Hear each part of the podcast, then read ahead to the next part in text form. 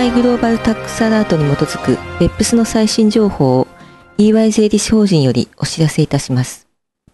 はじめに OECD の動向です。2016年7月4日、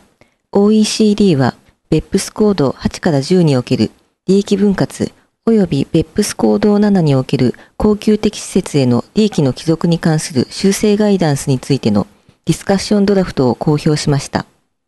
利益分割のディスカッションドラフトは、グローバルバリューチェーンにおける取引単位利益分割法に関するガイダンスの明確化と強化を目的としています。恒久的施設、つまり PE ディスカッションドラフトは、利益の帰属に関する多くの事例を示すとともに、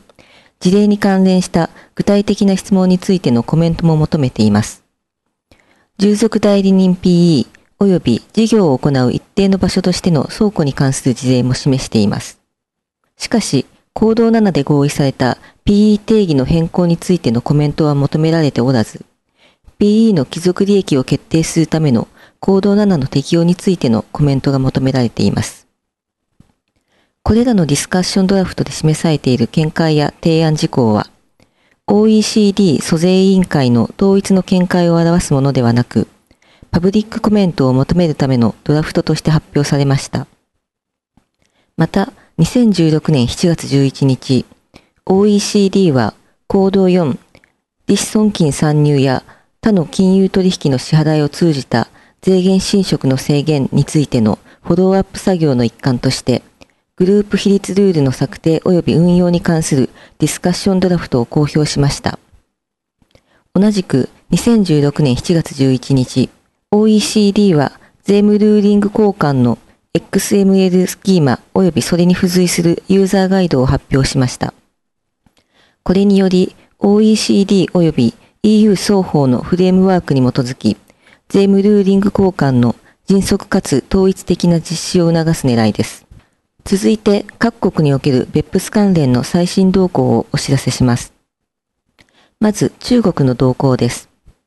2016年6月29日、中国の国家税務総局は、関連取引報告及び移転価格同地文書化に関する第42号広告を交付しました。この第42号広告では、中華人民共和国の年次関連取引報告書の作成、提出義務者を規定しています。また、移転価格文書化について、ローカルファイル、マスターファイル及び国別報告書からなる OECD の3層アプローチを導入するものです。また、42号広告は、マスターファイル及びローカルファイルの作成に必要な条件について、9月に発表された広告草案よりさらに詳細な説明を行うとともに、国別報告書の対象となる基準を50億人民元から55億人民元、約7億4300万ユーロに引き上げています。マスターファイル及びローカルファイルの作成期限は延長され、マスターファイルについては最終親会社の事業年度終了後12ヶ月以内、ローカルファイル及び特殊事項のファイルについては翌年の6月30日までに作成するとしています。最後にシンガポールの動向です。シンガポールは2016年6月16日、 BEPS プロジェクトを世界的に実施するための包摂的枠組みに BEPS アソシエイトとして参加すると表明しました。国別報告書についても、2017年1月1日以降に開始する会計年度から、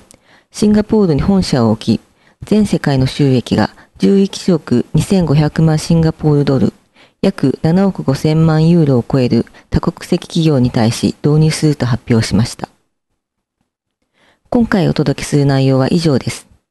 ベップスに関する最新情報は、EYJ 法人のウェブサイトをご参照ください。